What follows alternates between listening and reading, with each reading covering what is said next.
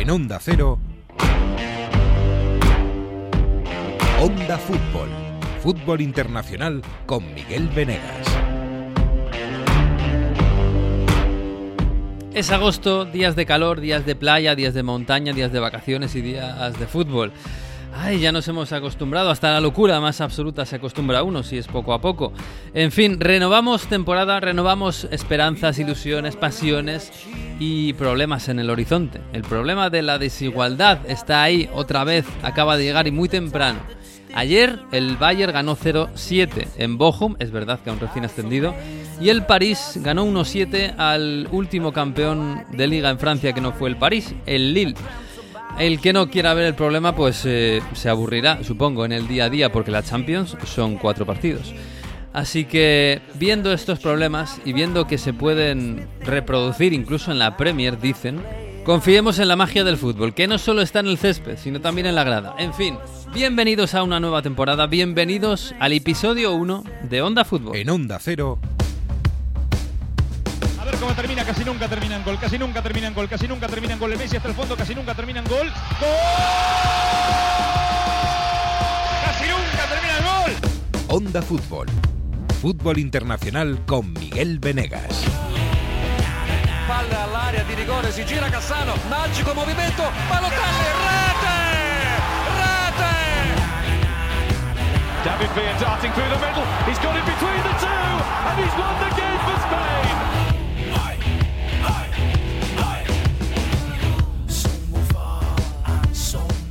Pues sí, hola, ¿qué tal? Muy buenos días, buenas tardes, buenas noches, bienvenidos eh, allí donde estéis, en la playa, en, Kuala Lumpur, de, turismo, o de donde sea. Aquí está el fútbol, que ha empezado ya. No se pongan nerviosos, todo poco a poco, en fin. Y aquí está Onda Fútbol, por supuesto, una temporada más, que ya van siete, madre mía. Hola, Jesús López, muy buenas. ¿Qué tal? Muy buenas, ¿cómo estáis? ¿Cómo han sido las vacaciones? ¿Cortas, normales, largas, muy largas o como las de Diego Costa? Sí. Último partido con el Mineiro el 5 de diciembre. Eh, Uh. Esto, que te vas de Puente de Constitución y se te alarga, se te alarga, se te alarga y al final. Es que al final, claro, en- enlazas, que si el carnaval, luego viene la Semana Santa, que Claro. luego el puente de mayo. Carnaval claro. en Brasil, o sea, imagínate, eso ya. Pues imagínate. Tú las vacaciones, claro, que, que es que la Premier, la gente de la Premier tiene más prisa que nosotros. Mira que lo nuestro es exagerado. Sí, no, yo no me acuerdo de mis vacaciones ya. eh, No. ¿Qué era eso? Nada, hay que esperar a, a finales de septiembre, ¿eh? Al Bueno. parón de selecciones. Te va a refrescar la memoria. Hola Mario Gago, muy buenas. ¿Qué tal? ¿Cómo estáis? Joder, Bien. que estamos todavía medio gas, ¿no? Esto no cuenta como temporada todavía, ¿no? Esto es ¿Cómo que no? pretemporada. ¿o cómo? Pero si llevamos Radio Estadio ya dos semanas y estamos contando los goles. Tres, llevas dos semanas tú. jornadas. Llevas dos semanas tú, yo llevo tres. Claro. Pero nada, esto es pretemporada, ¿no? Esto luego no vale. no, no vale. No vale. Oye, el, el- el- el, em, calor ha llegado a las Alpes también. eso ¿no? dice el Lille, ¿eh? que no vale esto. Esto no vale. En, en Turín no hay agua. A ver si nos mandáis o algo. Hay una sequía muy preocupante en el norte de Italia. Estamos, está la cosa complicada. Está la la cosa... ciudad del Po no hay agua, ¿en serio? Bueno, en todo el Po, en toda la cuenca del Po, hay tramos que lo puedes pasar andando casi. O sea que. Madre que mía, acá- como el Manzanares, que es el único río de Europa navegable a caballo. Pues el Po va ese camino. Sí, sí, sí, sí. Bueno, oye, hola Manu Terradillos, ¿qué tal? Muy buenas. Bonjour, hola, ¿qué tal? ¿Cómo estáis? eh? Se, quejan de vacaciones los dos que te escriben a horas, eh, bueno, que serían para otra persona indecentes, pero que yo veo cuando estoy ya despierto por la mañana. La Francia ellos estaban de Una vacaciones. hora muy buena para ti. La hora del desayuno, perfecto, la hora del pues. desayuno. Sí, sí. una Es que Mario se levanta más o menos a las 11 de la madrugada, generalmente. Ah. ¿Qué, mm, ¿Qué tal Francia? ¿Bien? ¿Está, está bonita? ¿Está calurosa? Bueno, el- lo peor ha pasado. eh, los incendios ya que hemos tenido, bueno, ya por fin parece que está todo un poco bajo control. Eh, mejor hacer esto hoy el lunes porque el miércoles tenemos otra canícula de estas, como lo llaman Mm. aquí, canicul. eh, entonces, pues. canicul eh, suena nada, Sí, Canicul. sí, volveremos a los 35 grados 40, pero bueno. Bien, bien, ha llovido un poco, eh, se han bajado un poco las temperaturas. En París están felices y contentos, en Lille, bueno, están resignados, así que pues, oye, Oye, esto del. Claro, ayer que hicimos, un poco ridículo quizás en Radio Estadio, porque empezamos el partido tú y yo diciendo, cuidado, cuidado el Lille, cuidado que es un buen partido para ver cómo está el París, el Lille tiene buen equipo, bueno, fue campeón hace un año y poco. claro, luego llega esta gente y, les mete siete. Eh, claro. Está feo esto, ¿eh? Es que eso es el problema de que en España mucha gente no, no ve el, fútbol francés y claro, tú lo ves y dices, oye, que, es verdad, es lo que estamos haciendo. Es que tiene cuatro titulares absolutos en el once inicial, tiene otros cuatro o cinco que han sido sub-21, sub-20 con Francia. Es un equipo que terminó primero en la fase de grupos por delante del Sevilla el año pasado y no es mal equipo. El problema es que, bueno, pues te, mete dos el PSG. Ayer eh, los tres de arriba, los tres fantásticos, jugaron para mí sus mejores minutos desde que se juntaron y el equipo, que lo he visto otras veces, pero esto fue exagerado, entra a miedo y se echan atrás diciendo vámonos para atrás porque claro, como intentemos empatar nos meten tres. Y al final era un poco ya que daban ganas, os decía, de, pedir disculpas a, Hugo Condés, a Alfredo Duro, Alfredo, perdón, Alfredo Martínez, a, los aficionados del Atleti, del Villarreal, porque estoy aquí interrumpiendo eh, cada dos por tres, digo, bueno, menos mal que uno ya pudo calzar dos goles. También hay que pedir permiso. Fíjate que yo ayer me, me acordaba de la famosa llamada de Macron a Mbappé pidiendo algo así como patriotismo a un futbolista para quedarse en el Paris Saint Germain y, tal. Y, y, ya yo pensaba, flaco favor le ha hecho a Francia este señor con, con, esa llamada. Pues quizás luego llegue la Champions y salga bien la cosa, que es difícil, ¿eh? Quizás llegue el Mundial y, oye, tener a Mbappé ahí como gran estrella y todo salga fantástico, pero el día a día en Francia tiene muy mala pinta, ¿eh? Para el fútbol. Y el fútbol, joder, antes de la llegada de, de al al Paris Saint Germain, la liga francesa me da la impresión de que no era una liga súper potente, lógicamente, pero tenía equipos que apetecía ver. Eh, por supuesto, el, el, el, Lyon, el Marsella, incluso el Burdeos, que ahora está descendido. No sé, tenía cositas y me da la impresión de que, se, este se, lo han cargado. Sí, bueno, es cuestión de verlo. A nivel de, llegar en Liga de Campeones, evidentemente el PSG puede llegar lejos hasta el punto de que puede ganarla. El, problema es todo lo que hay alrededor. Y están llegando cada vez más fondos extranjeros y comprando clubes, pero el nivel de inversión no llega a ese punto. En París ahora sí que echan mucho en cara lo de la. Nos acusan de romper el mercado, pero mira el Barça, mira el Madrid que se gasta 80 en, en mira el Barça que resulta que no tenía dinero y ficha lo que quiere pero el, tema no es gastarte de una vez 40, 50, 60 millones, sino los salarios que van dando, que es lo que está haciendo que ahora no se quieran ir muchos jugadores, y te, desequilibra totalmente la, liga en ese sentido. Es decir, Renato Sánchez tenía ofertas para irse y lo que dijo es, nada, me espero a París, que, está... Ahora, una cosa, perdona, e, el verano del Barça ha dejado muy en ridículo las denuncias de Tebas, ¿eh? Porque claro, ahora fuera de España vas por ahí diciendo que es que no sé quién, que no juega limpio financieramente y tienes al Barça haciendo lo que está haciendo con las palancas. Entonces, claro, la gente dice, ¿de qué me hablas, Tebas? Sí, claro, sí, en cuanto, en cuanto nombras al...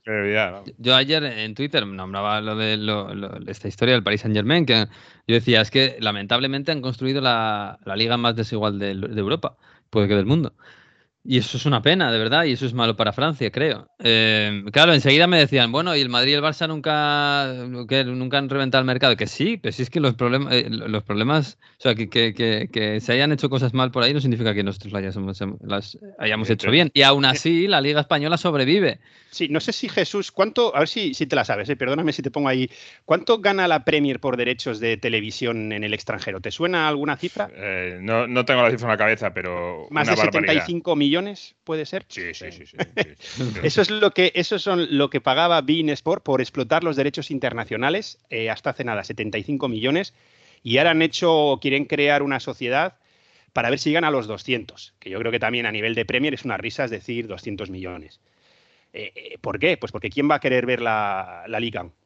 Eh, antes decías, bueno, pues mm, compras los derechos y ves al PSG. Vale, ves a Messi, ves a Neymar, ves a Mbappé, y luego pues igual puedes ver a un partido, algún partido del Olympique de Marsella. Pero claro, ya es que esto incluso, o sea, ¿cuánta gente te va a querer ver los partidos del PSG si esto sigue así dentro de cinco o seis jornadas? Como esto siga goleada tras goleada, pues al final llega un momento que... Mira, ¿cuántos millones decías? 75 millones. 75, 80 antes y ahora lo quieren subir hasta unos 200. Vale, eh, los clubes han sido informados eh, de que proyectan ganar eh, de aquí a 2025 5,3 mil millones de libras. Pues como la, como la liga francesa, casi. La primera va a ser la primera vez, si se cumple, que tendrá más dinero por los derechos fuera de Inglaterra, de Reino Unido, que los, que los domésticos. Pues fíjate. Pero claro, es que el partido de ayer del Lille es que si te ves los no, se puede ver en España, te, además. Te basta. Eh, es que ahí tenemos la, prueba. Eh, en, el país, en el país vecino de Francia, el más cercano, no se podía ver. el país de donde vienen Neymar y, Messi, y, que, está pretende a Mbappé continuamente. O sea, el país Ramos y, que ayer era, o sea, pero ayer, la, la, temporada pasada era una muy buena temporada, entre comillas, para comprar los derechos, para ver el debut de Messi, el debut de Ramos, eh, ver a los tres fantásticos, a ver qué pasa con Mbappé, que, que tendría muchísima más, eh, tendría mucho más potencial, digamos, para llamar a, espectadores y aún así tampoco, tampoco acabo de cuajar. Eh, bueno, te puedes inventar lo que quieras, no lo vemos, pues. Sí, no. Igual ayer quedó un 0-0. A ver, luego a veces quedas bien. Yo me acuerdo la temporada pasada, eh, yo sí que dije, fui de los pocos que dije que el Madrid pasaba ante mm. el PSG. ¿Por qué? Porque ver los partidos y dices, sí, 4-0, 5-0, pero es que ves cómo juegan contra el rival y no.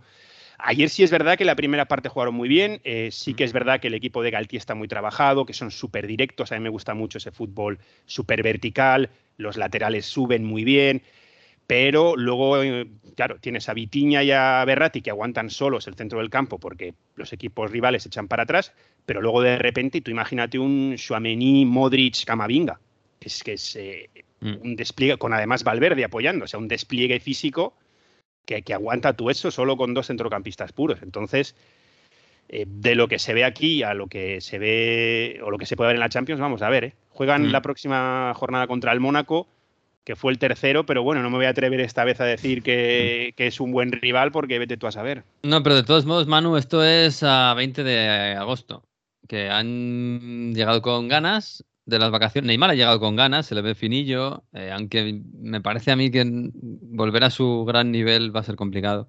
Pero bueno, ha vuelto con ganas y fino. Em, pero yo siempre digo lo mismo, el invierno en París es largo, es muy largo. Y el invierno en París es pasarte todo el mes de enero jugando contra el Clermont, contra después del Mundial y, después del Mundial. Quiero decir que hay un bajón ahí bastante grande y después de ese bajón tienes que jugar los octavos de final de la Liga de Campeones. Hay que decir que este año los clubes en general están muy, sobre todo los que tienen pocos jugadores que van al Mundial, muy, muy eh, temerosos de lo que va a pasar en ese mes y pico sin competición, de cómo se van a cuidar los jugadores o de cómo se van a dejar ir y de cómo van a volver a la, a la competición, ¿eh? porque es verdad que los que vayan al mundial van a estar cansados, mm. pero ojo, los que de repente tengan un mes y medio de vacaciones, vamos, yo creo que va a estar Ibiza, Ibiza no, pero se, buscan, otro sitio. O Sicilia, no sé, Mario, ah, ¿qué vais a hacer? Pues está muy callado Mario, ¿eh? pero ¿qué vais a hacer ese mes, ese mes y medio por allí? Pues nada, seguir a Suiza, que es un país que está muy cerquita, donde se habla también italiano y ya está. No se quiere hablar del tema de, de cuando llegue noviembre, pero Sí, es un tema un poco tabú. Está la gente hablando de la Serie A, del renacer de algunos jugadores, de que, bueno, gente como Pogba y Wijnaldum se puede perder el Mundial, pero tampoco nos afecta mucho. Bueno, va, a ser la gran incógnita. Bueno, yo creo que va a pasar rápido. Al final, la fase de grupo son dos semanas, es un mundial muy rápido y ya Es que de todos los años para no ir al mundial, este es el peor, sin ninguna duda, ¿eh?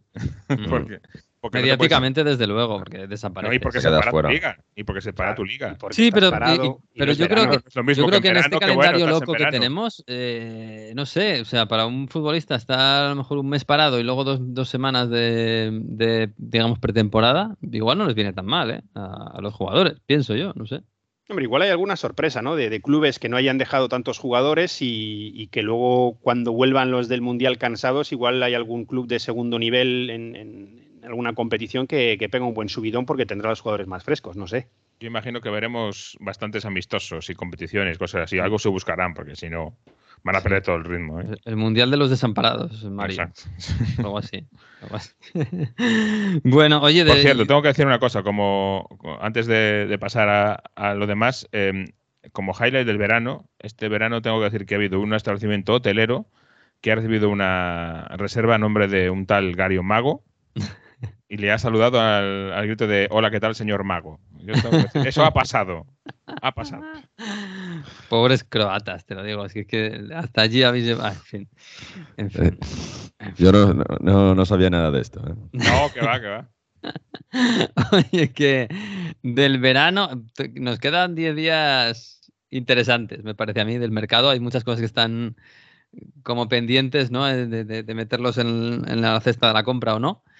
Em, ha sido un verano intenso, ¿no? De fichajes. Yo no me lo esperaba tan, tan, tan fuerte. Eh, si, si, queremos, es verdad que no hay un super fichaje de 150 millones de euros porque Haaland tenía cláusula y porque Mbappé acababa contrato. Pero, pero todo lo que se ha movido, en Inglaterra se ha movido mucho. Bueno, el último Nottingham Forest han pagado 44 kilos por, por un, por, un White. es increíble. Quiero decir que se ha movido mucho mercado, ¿no? Mucho más de, lo que se preveía en, en, una situación de crisis, de guerra en Europa, etcétera. En Premier League sobre todo. Si ves que el Nottingham Forest es el equipo de los equipos que más se han gastado del, mercado de Europa, que, lo analizaba el otro día, eh, me parece increíble. Pero bueno, sí, si contamos Premier, que mm, al final el Chelsea se está renovando bastante, el Barça y bueno, el Bayern ha movido algo y en Italia sí a precios mucho más bajos porque solo ha habido un par de fichajes de más de 30 millones y el resto ha sido jugadores que estaban libres, ¿no? Pogba y Di María el mejor ejemplo. Bueno, ha habido movimiento y quedan movimientos por hacer. O sea que es un mercado más bajo que los últimos, bueno, que antes de la pandemia, pero al final está viendo cosas, sí. Bueno, pero es el verano en el que se ha marchado Lewandowski. El verano en el que Ah, se ha movido Haaland, por fin. Se ha ido Haaland, sí. A la Bundesliga le, han hecho un pequeño roto. Se ha marchado Sadio Mané del Liverpool. El Liverpool se ha gastado una pasta en, Núñez. Eh... Se ha ido Lukaku otra vez. O sea, en, en, la Premier el tema de los delanteros ha sido lo de... Y por cierto, se ha ido Lukaku otra vez cedido cuando todavía no lo ha pagado, no le ha pagado el Chelsea al Inter la, la millonada. Sí. El, mercado en el que un dueño compra un club y dice, mm, voy a echar a todos los de la dirección deportiva y el nuevo director deportivo va a ser ¿quién? ¿Quién? Ah, yo. También ha pasado en la Premier. Es que en Premier sobra el dinero. Eh, comprando a, Diego Carlos, el Aston Villa, es que son, son cifras que yo creo que a la gente llega es eso, que la Premier bueno, va dopada en el mercado, o sea, puede hacer lo que quiera, por la televisión, entre otras cosas, lo que decíamos antes, y, por lo que genera también fuera, fuera de Europa, ¿no? Y, Vamos a decirlo claro, porque ha hecho las cosas muy bien. cualquier equipo de nivel, cualquier equipo entre el décimo y el décimo-quinto puesto se puede gastar lo que no se puede gastar un Sevilla, por ejemplo. Porque ha alimentado durante muchos años la competitividad entre todos los equipos. Eh, es, es, verdad, entre dos eh, eh, es verdad que esa competitividad me parece a mí que está un poco asediada. Eh, aquí el problema es verdad que eso va a, menos y cada vez es más difícil mantenerla. Pero es que yo creo que se han juntado dos cosas. Es que si además el que, si el que tiene más dinero, además de tener más dinero, hace las cosas muy muy bien, que es lo que ha pasado por ejemplo con el City, Claro, eh, tienes las dos partes cubiertas. Eh, entonces, el que tiene menos dinero aún también lo hace muy, muy bien, pero no llega al que tiene más. Yo creo que por ahí viene la historia. Porque Liverpool, eh, que es el segundo a mucha distancia de los demás, no tiene más dinero ni gasta más que muchos de los que vienen por detrás. El Liverpool está por encima del Chelsea, que tiene más dinero y gasta mucho más. Tiene mucho más dinero y gasta mucho más el United, sin duda. El Tottenham desde que se fue Pochettino antes no, pero desde que se fue Pochettino ha gastado muchísimo dinero también, además de los mil millones en el estadio aquel, acuérdate, de construcción interminable en el que había claro, fiestas. estuvieron tres años sin fichar a nadie también, o por ahí. Claro, sí, a Pochettino, se lo comió él. Pero quiero decir que eh, el Liverpool es el ejemplo para mí de, del equipo que está por encima de sus, eh, de sus posibilidades económicas por hacer las cosas muy bien. Exacto. Bueno, vamos a ver, que, eh, cabe esa posibilidad. Estamos viendo que, que, ha arrancado la temporada y los nubarrones de, que nos acechan son el Bayern en la Bundesliga, el París en Francia. En Italia la verdad es que la competitividad tiene bastante buena pinta. en Inglaterra, ayer empató el City, pero... Mm, claro, yo creo que la amenaza de eso es que de, de, la Premier es que el City se vaya y en una mala temporada del Liverpool fundamentalmente, que podría pasar, el City se convierta en campeón demasiado prematuro, que esto en Inglaterra no están muy acostumbrados. No, ha pasado con el Liverpool hace el año de la pandemia, que más o menos eh, era rápidamente, pero no, no suele pasar, ¿no? Vamos a ver. También decíamos el año pasado, en febrero, que el City lo había ganado y estuvimos hasta el último día, ¿eh? O sea que vamos a esperar. De momento te digo una cosa, eh, falta por jugarse cuando hacemos este programa el último partido de la jornada, que es nada menos que el, que el United Liverpool. Mm. Y es un partido por escapar del descenso. ¿eh? United 0 puntos, Liverpool 2. O sea que está el United eh, vicecolista y el Liverpool decimoquinto. Nada menos. Eh, y esto no lo arregla Casemiro, claro. No, bueno, es, eh, el partido de lunes, desde luego que no.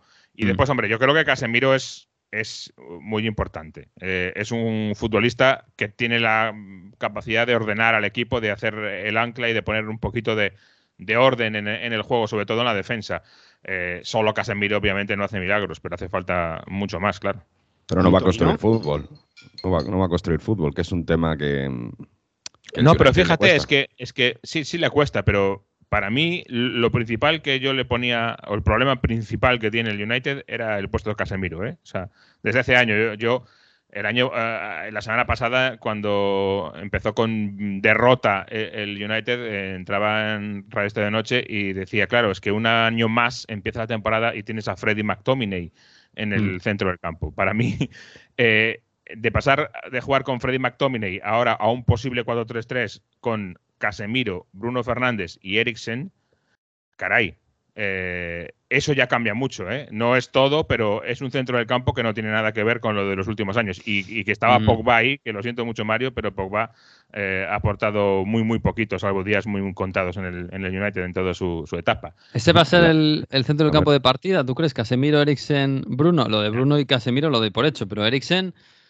Es que Eriksen lo ha probado primero de casi falso 9 de media punta un día mm. y al día siguiente, sin McTominay, lo ha probado de, Doble pivote. De doble pivote defensivo, incluso, del defensivo de los dos. Yo creo que el mejor Eriksen que vimos en Inglaterra, en la Premier, era en ese 4-3-3 de interior. Mm. Eh, ese fue el mejor Eriksen que yo haya visto eh, y en Italia pues era parecido también, en ese un rol más o menos parecido. O, de media punta arriba de todo, o de medio centro defensivo, de ancla, de Casemiro, yo no lo acabo de ver tan, tan así. Pues veremos, ¿eh? porque tiene mucho que arreglar. porque alguien dice que, bueno, Casemiro, que conoce a Fred, que juegan juntos en, las selecciones eh, brasileñas, que a lo mejor por ahí Fred tiene un, una forma de, de permanecer el 11. Ya veremos. A lo mejor saca a Bruno o Eriksen de ese centro del campo para ponerlo en los tres de arriba. Pero yo creo que ese centro del campo, de momento ya, no, ya tiene poco que ver con lo otro. Y a partir de ahí tienes que mejorar muchas cosas más. Pero bueno, es que talento puro tienes en el United. Otra cosa es crear el equipo que no, no se ha conseguido crear. No, no, pues está claro. Si talento contra el Brentford también tenían, ¿eh? eh arriba era Ronaldo, eh, Rashford, Sancho y Bruno detrás. Y le metieron cuatro. ¿Se lo traen o no? Dicen que sí, pero claro, es que eh, es muy complicado eh, asegurar algo con el United este año porque como están disparando todas partes, han sacado la metralleta y disparan raca, raca, raca y no saben a dónde disparan. Entonces eh, han tirado a tantos sitios y luego al final se traen a muchos menos porque ya, ya estaba De Jong todo el verano, Rabiot, Arnautovic incluso, que tenían hecho Arnautovic, lo tenían hecho, pero hubo, hubo tal indignación que lo abandonaron. Arnautovic lo tenía después de la, de la derrota de la primera jornada. Es decir. Arnautovic que jugó ayer con el Bolonia, que marcó un gol además. Exacto, y que es el, que venía del Stoke y luego el West Ham, mm. que era un buen futbolista en su, en su momento. Eh, pero claro, ya hace unos años y, no, nivel de United. En su momento lo ficha el United y decimos, bueno, bueno, a ver, pero Sí, si lo ficha del Stoke, pues bien, pero claro, ahora no. Pues claro, por eso digo que es muy complicado ver a ver qué van a hacer. Yo creo que no lo saben mucho ni ellos. Eh, fíjate, em, con el cambio de estructura que ha habido, tiene un director de fútbol, pero yo creo que están eh, echando en falta otra, otra, otra figura eh, en el mundo del fútbol. Por cierto, está Michael Edwards, el director deportivo del Liverpool hasta ahora libre, y de momento sigue libre y nadie lo ha fichado, y el Chelsea le ha hecho una oferta y no ha querido porque quiere tomarse un, un ratito de descanso, pero al United le falta esa figura, le falta un proyecto deportivo eh, coherente y bien estudiado y da la que están dando palos de ciego eh, llevados por el, por el pánico. Y esto es así. Y Casemiro pues es una pesca para mí maravillosa para United ahora mismo porque eh, a, a, corto plazo necesita esto. Necesita un jugador que sepas que te soluciona y Casemiro es exactamente eso pero vamos a ver qué pasa, a ver qué pasa con Cristiano Ronaldo, porque sigue buscando equipo, sigue queriendo seguir y yo creo que a finales de mercado es probable que Ronaldo se vaya porque ni él quiere estar ni el United quiere que esté. Pero claro, eso pero, luego te ¿quién, pero ¿quién quiere tener a Cristiano en su equipo ahora mismo? No, no, no porque sea malo, sino porque tiene, una, tiene, un precio también. Y las plantillas, que estamos en el caso que hablábamos ayer del Atlético de Madrid. El Atlético de Madrid para fichar a Cristiano tendría que deshacerse posiblemente de Grisman por una cuestión salarial. Claro, es que no es fácil. Eh, y, esto extrapólalo a, tantos clubes de Europa, solo los equipos que pueden fichar a Cristiano y que juegan Champions, que imagino que es lo que quiere Cristiano, más allá de irse de un equipo tóxico como es el United, eh, ahora mismo, lo que quiere es jugar Champions. No es fácil, ¿eh? No, no es nada fácil, pero yo creo que se va, probablemente vaya a acabar siguiendo, pero si no le sale lo del Atlético de Madrid, es posible que se vaya a una segunda fila. Se ha hablado del Dortmund, que parece que no, pero algún momento de, ese estilo, alguien que juegue Champions en segunda fila, a mí me parece lo más probable.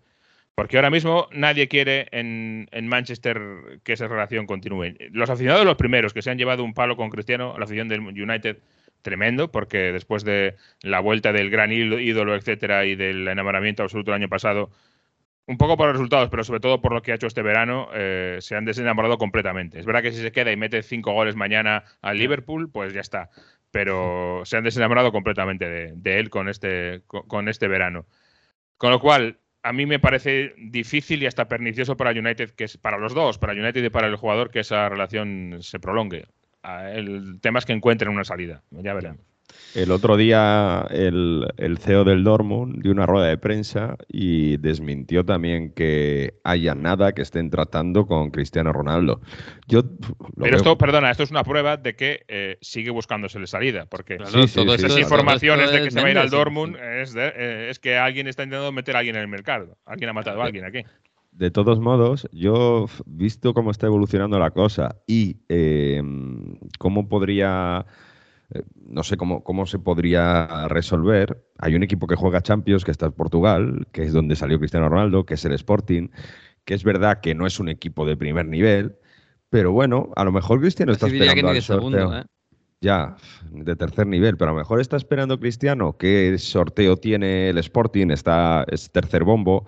Hombre, pues si te tocan un, un track eh, te puede tocar, es verdad que el segundo, el, la segunda, mm, el segundo bombo del sorteo están todos los grandes, Liverpool, Chelsea, Barça, Juve, Atlético, Sevilla, Leipzig, Tottenham.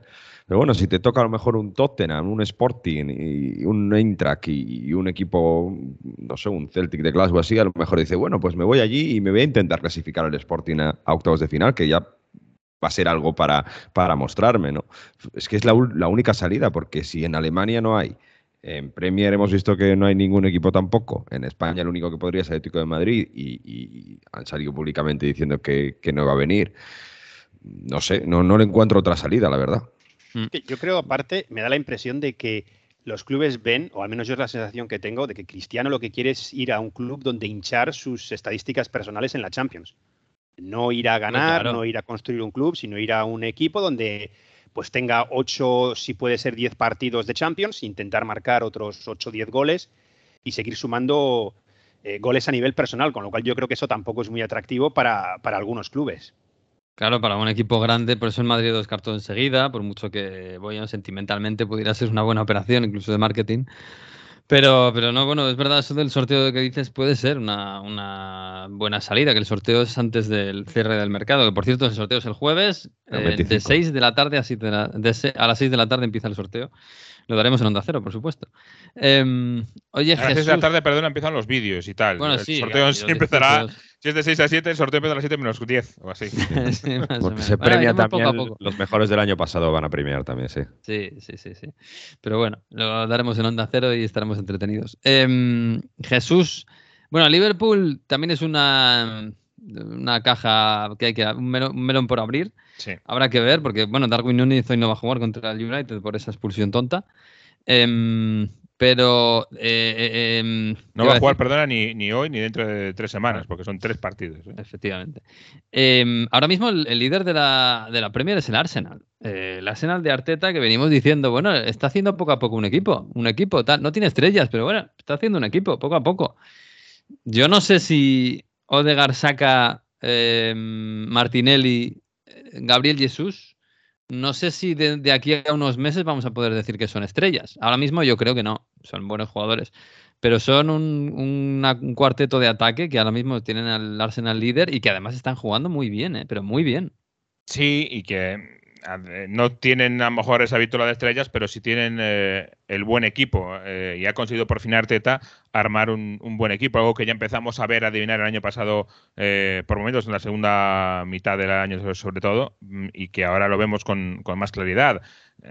vamos a ver para cuánto les da, etcétera, esto ya lo sabemos, pero es verdad que como mínimo tiene ya una, un buen armazón construido con la aparición de Partey, que lleva años, pero que yo creo que este año se le ve mejor, con Saka, que ya ha, salido del cascarón, sobre todo con la edición de Zinchenko, Gabriel Jesús. Gabriel Jesús está, digamos, siguiendo la línea del último mes con el City. ¿Te acuerdas mm. que al final de temporada empezó a marcar goles? Pues mm. está en ese... Claro, pero aquí encima le han dado galones, le han puesto de nueve. Claro. Y además un 9 con libertad, con movilidad, que es, yo creo que es el, es el, el hábitat perfecto para él. Sí, con Odegaard, como dices, por detrás, que también va creciendo cada año más y ha pasado algún año, alguna época un poco más baja, yo creo que también eh, mm, por, su, por su juventud, ¿no? Es un chico que ha tenido que intentar eh, madurar desde demasiado joven y ahora con 23 años empiezas a tener ya una planta mucho más de futbolista en el sentido de mental, en el sentido de regularidad, etcétera, ¿no? Me da la sensación.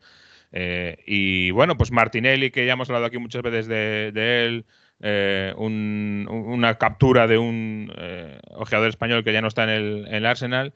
Y, y, Salivá, que yo creo que este año ha mm. sido uno de los jugadores también más llamativos del Arsenal que más ha, ha, sorprendido, yo creo, y eso que ya lo conocíamos en, el Arsenal un poco, pero está de vuelta después del Olympique de, Marsella eh, y la verdad es que está siendo de las sensaciones. Ha marcado un gol y ha parecido muy dominante en ese centro de la defensa y, es algo que también, porque hablamos mucho del ataque, pero el Arsenal en defensa eh, mm. lleva unos añitos eh, complicados. Sí, sí, sí, está apuntalando bastante bien. Bueno, ayer Ben White, que jugó de lateral derecho, fue un partido que yo no, yo esto no me lo esperaba.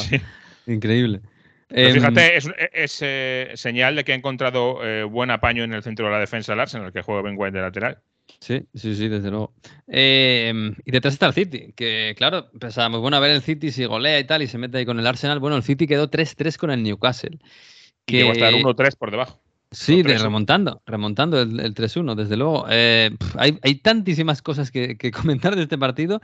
Em, primero que, yo creo que lo, más importante para el City, para bien, es que Kevin De Bruyne está en su mejor momento. O sea, ayer yo creo que levanta el partido el solo.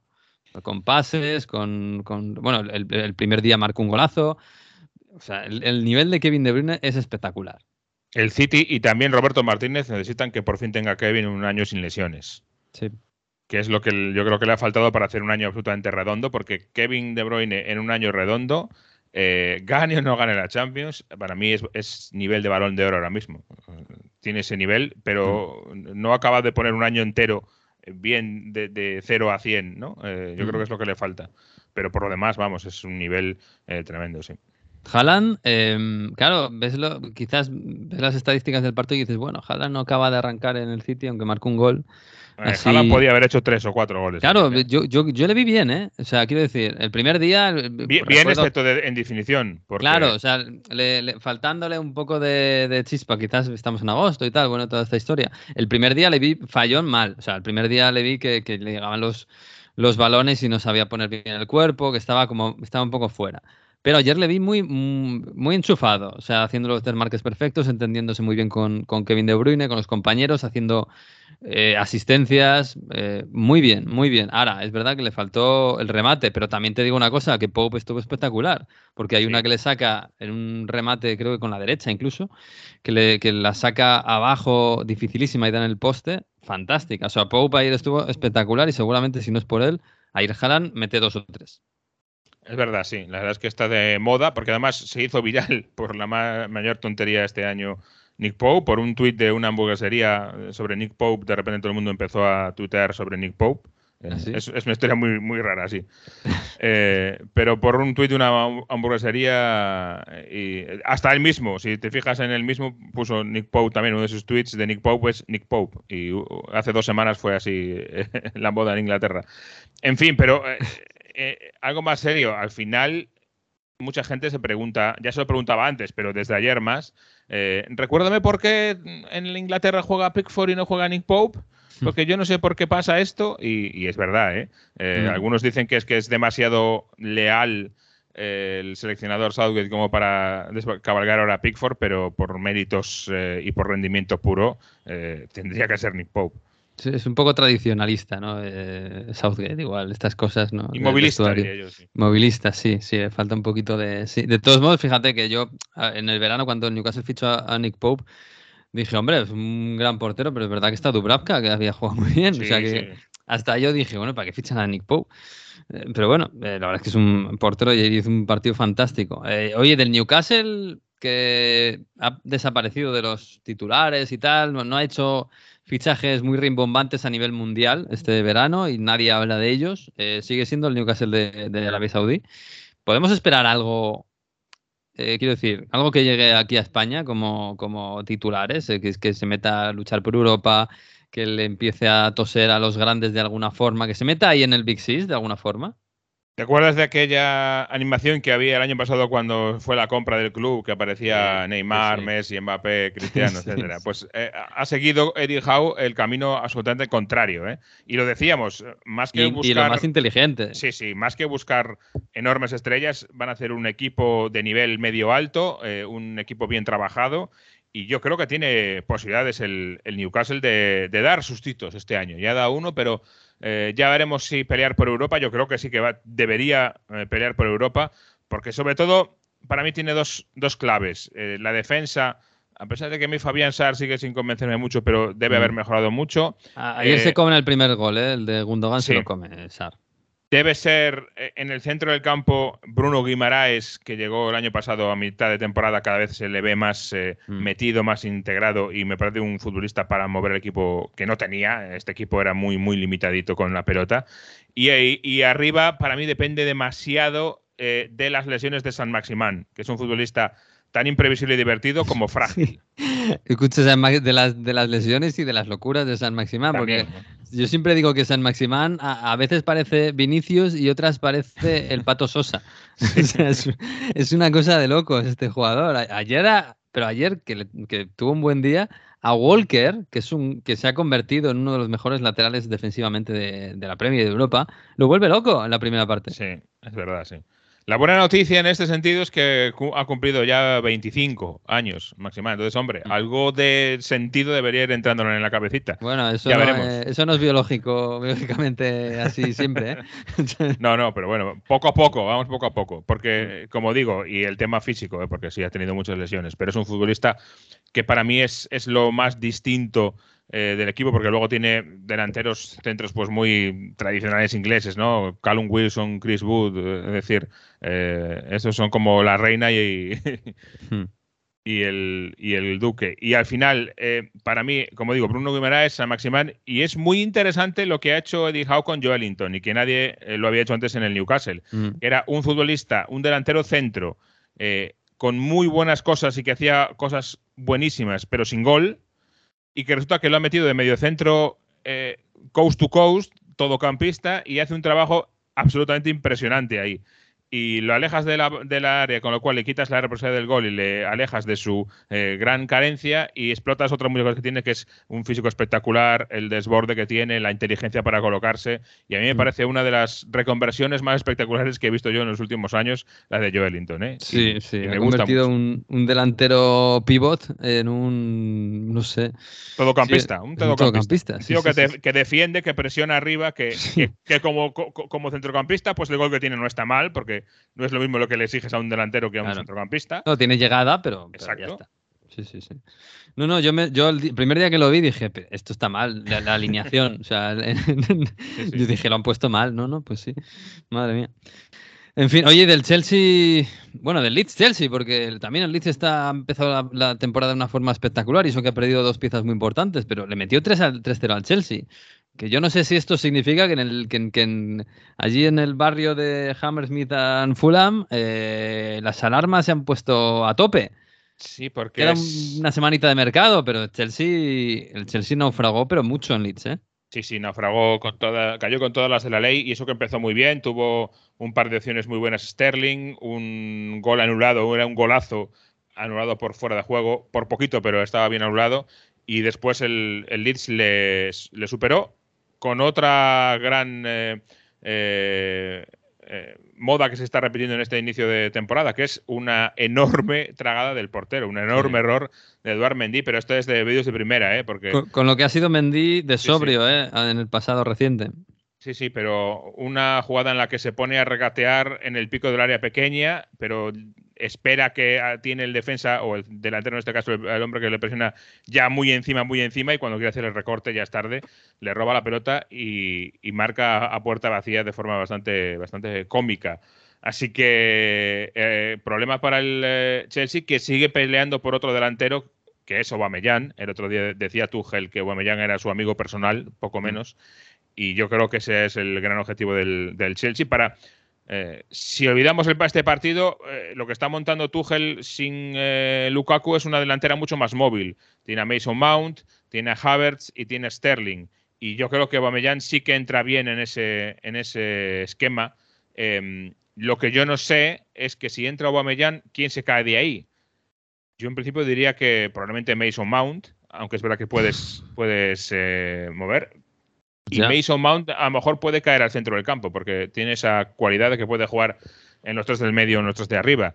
Y si entra en el centro del campo, a lo mejor ahí sí que tiene más sentido, porque es verdad que empieza a haber em, preocupación en el, en el Chelsea, no de cara a este año, pero sí de cara a los siguientes, que el Canté Jorginho eh, empieza a tener una edad y, que hay que empezar a buscar alternativas. Eh, está siendo el año pasado, por momentos jugó muy bien Kovacic, pero yo creo que Mason Mount puede entrar por ahí también.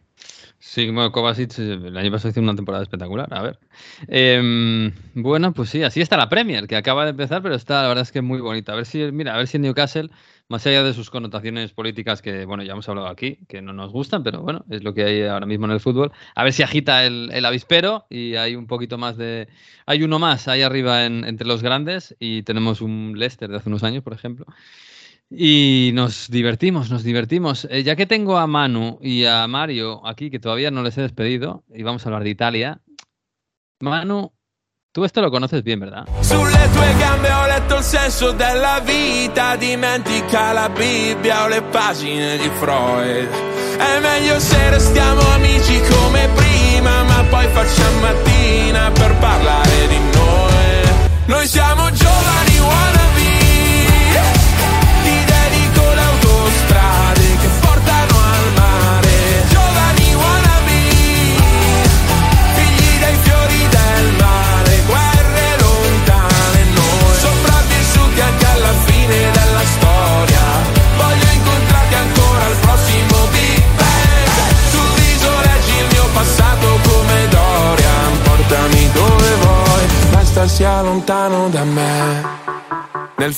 ¿Qué te gusta, Manu, el, el pop italiano, eh?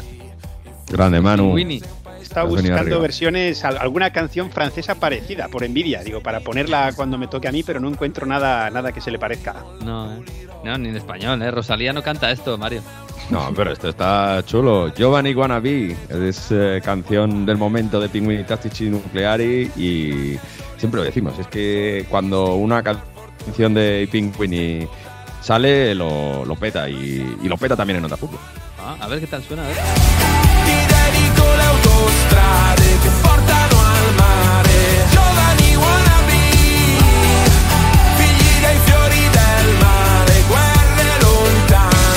Giovanni Wannabe, Mario, que, esto nos hace viejos, no sé si te has dado cuenta, porque claro, Giovanni Wannabe, esto ya es un síntoma malo, ¿eh?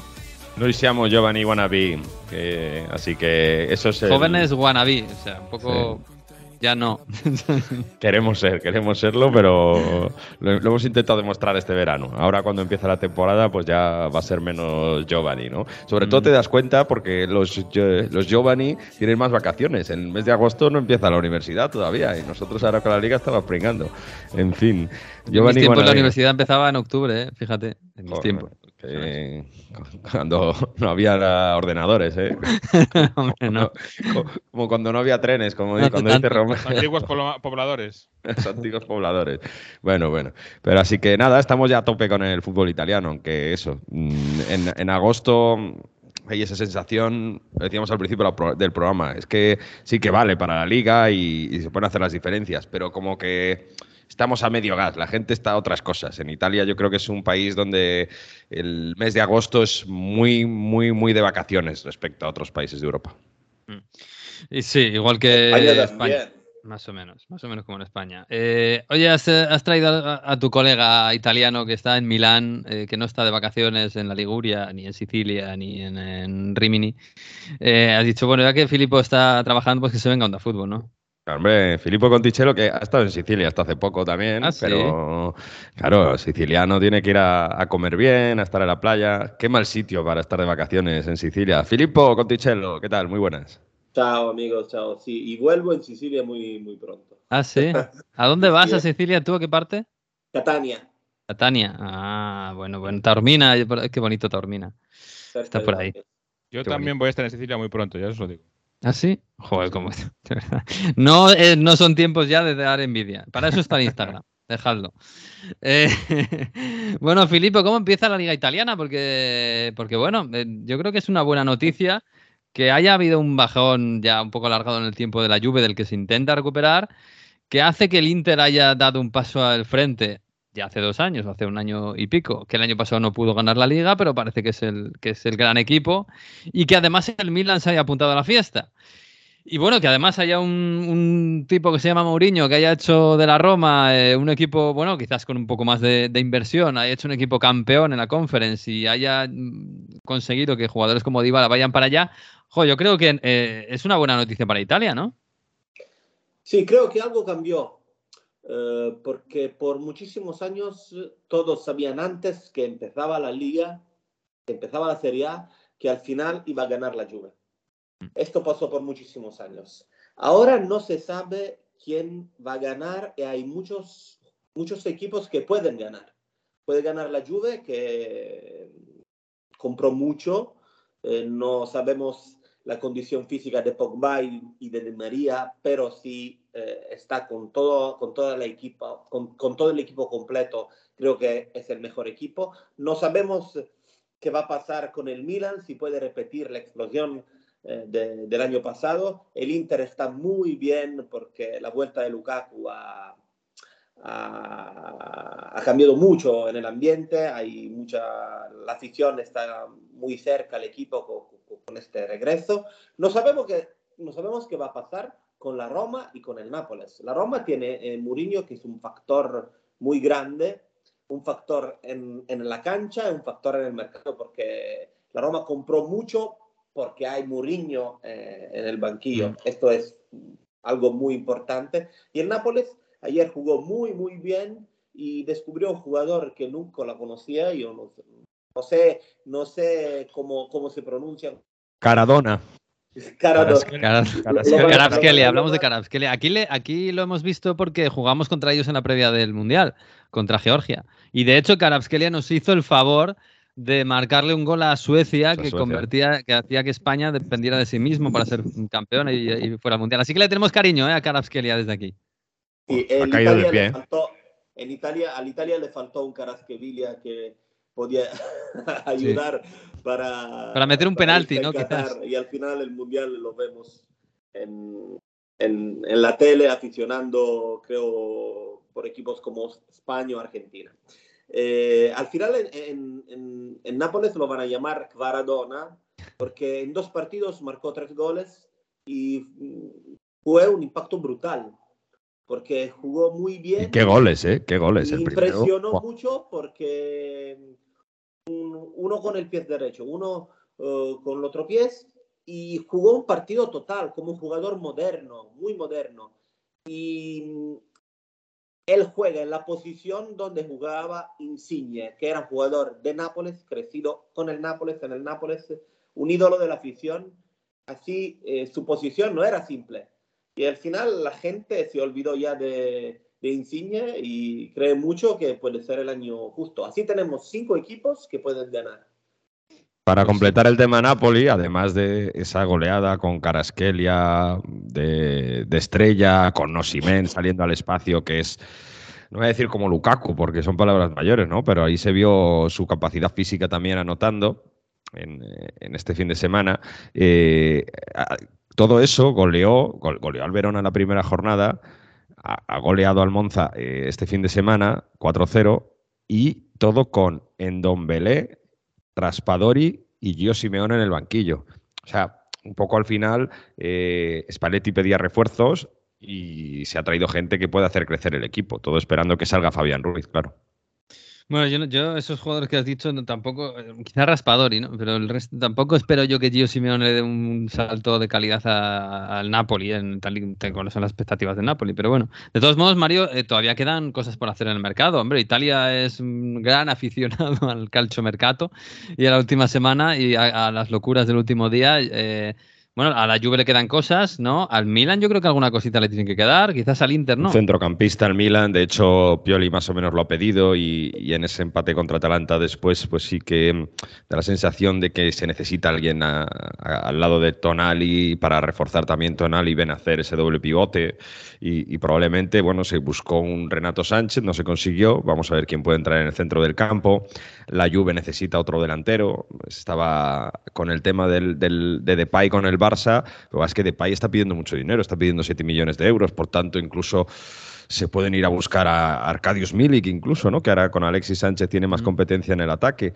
Y en el Inter se quiere reforzar un poco más la defensa. Aquí Filippo tendrá más, más información que yo seguramente, que están, dijo Simón Inzaghi, que le gusta mucho a Cervi, que ya lo tuvo en el Lazio y parece ser el, el último central que puede apuntalar la defensa, ¿no, Filippo? El refuerzo más importante del Inter es un jugador que se queda, que se quedó. Milan Skriniar. El Paris Saint-Germain eh, quería mucho Skriniar, llegó en Milán para negociar su compra. Eh, al final, eh, el equipo francés ha ofrecido no bastante dinero, pero el, el jefe del club, el presidente chino Steven Zhang, decidió que al final Skriniar se queda. Es una decisión muy importante porque con Skriniar el equipo tiene un valor, sin Skriniar tiene otro valor. Skriniar es unidad de la defensa del Inter, que fue la defensa mejor del, del campeonato. Así, eh, esta es la mejor noticia del calciomercato del Inter después de la llegada y de la vuelta de Lukaku. Al final le falta solo un cuarto central de defensa como una reserva y lo está buscando entre Acerbi, que es un nacional un poquito viejo de la Lazio, un mm. poquito low cost, eh, o está intentando otras soluciones, una con el Chelsea, con un jugador que se llama Chalobah, que no tiene, que no tiene mm. muchos minutos en el Chelsea, es muy cerca de Lukaku. Y esto te hace entender que Lukaku no es solo jugador, tiene un nivel de respeto y de consideración en el club muy alto porque él va a señalar los jugadores, él va a hacer la referencia de los aficionados. Eh, así Lukaku es más que un volador, más que mm. es un jefe de, toda, de todo lo que va a pasar en el Inter. Y la tercera opción es un jugador que se llama Akanji, que está fuera del equipo de Borussia Dortmund y están, están negociando, pero eh, costa más que los dos y al final creo que la solución más simple será Acerbi porque aquí lo conoce. Pero repito, el, el, refuerzo, más importante se llama Skriniar. Eh, eh, aquí nos, claro, lo hemos vivido con Mario a tiempo real prácticamente. La impresión del Inter es que Marota tenía unos planes de hacer un equipo, pues bueno, con Dybala, con otros fichajes, etcétera. Apareció el tema Lukaku y se, y se cambió completamente el guion y que el, y que el equipo es pues lo que había, más Lukaku, que es, bueno, es nuestra gran estrella, ¿no? Eh, va por, a pesar de que está cedido todavía, teóricamente, pero bueno. Es, yo creo, ¿Tú crees que, con eso eh, le tiene que dar para ser campeón? Creo que es su equipo favorito, sí. Pero en un momento el Inter tenía que decidir o Lukaku o Dybala. Y al final todas todo el club, incluido el entrenador, decidieron que eh, por la experiencia que tenía, por el impacto físico en la liga, por la, su fuerza física que el Chelsea no, no conoce, porque eh, Lukaku es muy determinante en Italia, pero en la Premier League eh, no es el mismo jugador, y esto lo hemos visto no, no una vez, pero dos veces en el Manchester United, en el Chelsea. Por estas razones, al final, eh, el Inter decidió de moverse para eh, Lukaku y no para Dybala. Y esto cambió todo, porque, porque Lukaku fue el hombre de, de los Scudetto de hace dos años y se va a juntar otra vez esta dupla con Lautaro Martínez, eh, que nosotros en Italia llamamos, llamamos Lula, Lukaku, Lautaro, Lula, que suena como luna, eh, la luna llena, va a titular siempre. La luna, lula de miele, ¿no? Era el otro lula de, de, miele, podemos hacer juguitos de palabras. Sí, eso en la gacheta viene muy bien, ¿no? Para, para los titulares, sí. Sí, sí, sí, sí. Hay canción con la luna eh, mira que Lula, eh, nosotros jugamos muchos con esto, pero la Lula es, un, es una dupla contundente, mm. porque él se, se, encuentran muy bien entre, entre ellos y van a marcar. El primer gol a San Siro contra los Spezia, un equipo pequeño, un equipo pequeño, pero el primer gol, l'Inter lo hice con una combinación Lukaku para Lautaro. Y al final, o es Lukaku para Lautaro, o es Lautaro para Lukaku, pero al final es siempre, siempre gol. Y esto es, un aviso para todos los equipos de Italia, porque competir contra la, la, la, la, fuerza física de Lukaku por los defensas italianos no es simple. Creo que el único en estos años, cuando Lukaku jugaba uh, aquí, que tenía la, fuerza de, de, de contener eh, este jugador fue Chiellini. Ahora Chiellini juega en Los Ángeles y no hay otros defensas así. Sin entrar en el análisis táctico, digamos, pormenorizado, la diferencia de el Inter con Lukaku a Dzeko es notable y se ha visto muy claro en el partido contra la Spezia. La profundidad que te da Lukaku yendo hacia el espacio, esos balones largos que de ahí sale el primer gol, que luego se la deja para que marque Lautaro, eso es lo que no hacía Dzeko. Dzeko venía mucho más a recibir, digamos que es un 9 que, venía más hacia el centro del campo y Lukaku te da una profundidad que no te da nadie. Entonces, o sea, que no tenía en el Inter. Yo creo que eso eh, va, a ser clave. Y, una aclaración de Filippo, que seguramente también nos puede ayudar en esto, es, Lukaku está cedido un año en el Inter. Ahora mismo, en el mercado, eh, las reglas FIFA no permiten cesiones de más de un año, pero hay un acuerdo ya de que al menos Lukaku va a estar en el Inter otro año. ¿Y, cómo se va a solucionar esto con el Chelsea? Porque, eh, bueno, el Chelsea, lo decía antes Jesús, todavía no ha acabado de pagar todo el dinero por Lukaku. ¿Cómo pretenden resolver esto en el Inter dentro de dos años? Hay una relación muy, muy, muy buena entre el nuevo presidente del Chelsea, americano, y eh, Rock Nation, que es la agencia que maneja Lukaku, que el dueño de esta, agencia es el rapper Jay-Z.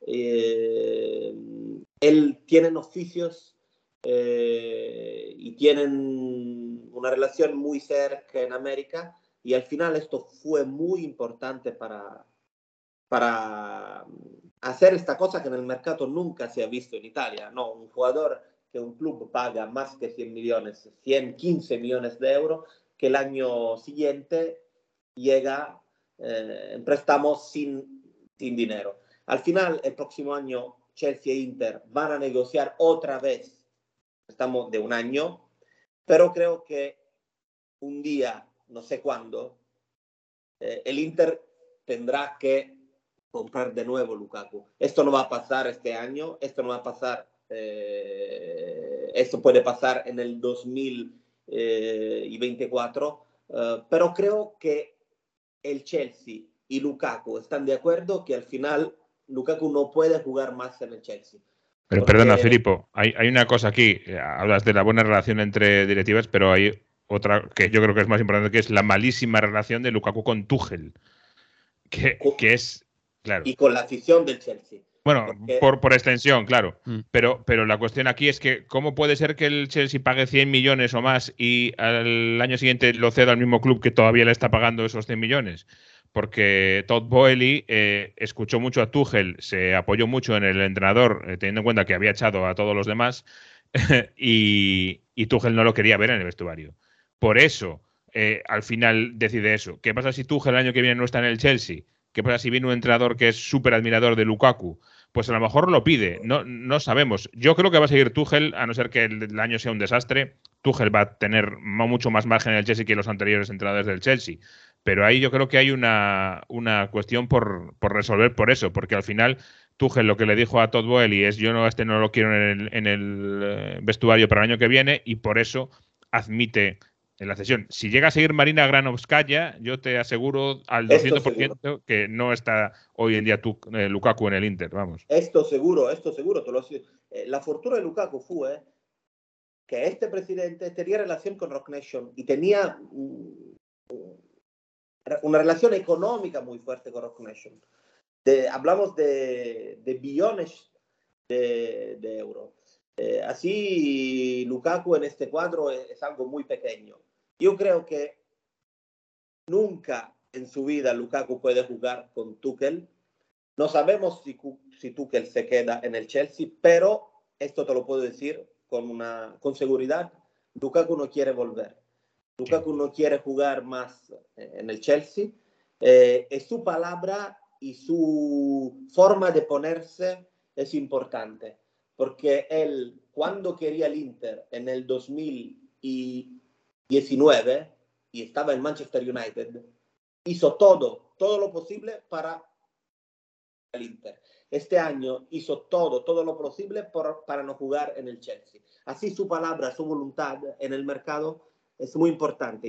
Y, el, el, hecho que él no quiere jugar en Premier League, en Inglaterra, yo que no es su, su liga, y aquí se queda bien, bien, bien, porque la afición lo, lo mira como, como si fuera un rey. Y esto no va a pasar en ningún equipo del mundo, porque Lukaku es un gran, un gran delantero, pero no es, el, no es un delantero rey. No es uh, Haaland, no es uh, Lewandowski. Pero aquí... La ah, no, el rey de Milano lo llaman. Lewandowski. Y, y por esta razón creo que hará de todo, de todo lo posible para quedarse. Bueno, pues lo veremos. De momento ha tenido suerte. Le ha salido todo muy bien a, Lukaku. Vamos a ver si le sale bien al Inter. Bueno, Filipo, que, nada, que ha sido un placer, que la temporada es larga. Te volveremos a llamar eh, y, a ver si sobre todo hay una buena liga, eh, que tiene muy buena pinta. Hay una Juve un poquito peor de la de que era antes, pero eso ha hecho que la liga sea, sea mejor. Y que, oye, incluso a ver si en Europa, pues mira, Inter, Juve, Milan hacen alguna cosita bonita. Te mandamos un abrazo. Un abrazo, amigos. Gracias. Chao, chao, chao. Abrazo, amigo. Mario, eh, no sé, ¿alguna otra recomendación para la temporada? Porque lo de, lo de nosotros lo tenemos ya, eh, nos hemos hecho club de fans. Lo de Caraskelia, como ha sido fantástico. Nada, seguir muy de cerca a De Keteler, que, que no fue titular tampoco en Atalanta. Y Pero eso es mala noticia para Brahim, ¿eh? En el Milan no estuvo muy bien Brahim después del muy buen partido inicial que hizo Brahim y, ahí yo creo que le vamos a ver opciones de que entre la, la, siguiente jornada y que, bueno, eh, que esto ya empieza a porque tenemos un Juve Roma el siguiente fin de semana y en el primer fin de septiembre Derby de Milán eh, a la vuelta de la esquina. No es el, eh, sí, el primer fin de, fin de septiembre dentro de dos jornadas, que es el día 3 de septiembre. Ya Milán Inter. O sea que, oh, bueno, ya va cogiendo forma esta serie. Empezar septiembre con una Madonina, pues está, está muy bien. Dos preguntas tengo yo sobre esto, perdona. ¿A De Ketelar le podemos llamar el príncipe ya? ¿Se puede empezar ya o, todavía no? Y, segunda, una, un apunte sobre el fútbol italiano muy importante. Acaba de subir una historia Antonio Conte y no sale Tuchel. Eso es importante también. Ah, bueno, joder. Esto... Esta vez no sale Tuchel en su historia. Yo lo de los señores de 50 años arreándose en Instagram lo llevo mal, ¿eh? Esto no sé. La tardolescencia, lo que tiene, yo qué sé. Bueno, antes lo hacían en, en, las tabernas y ahora lo hacen en Instagram. ¿eh? Hay que modernizarse. Sí, por lo menos no se pegan de verdad. Exacto.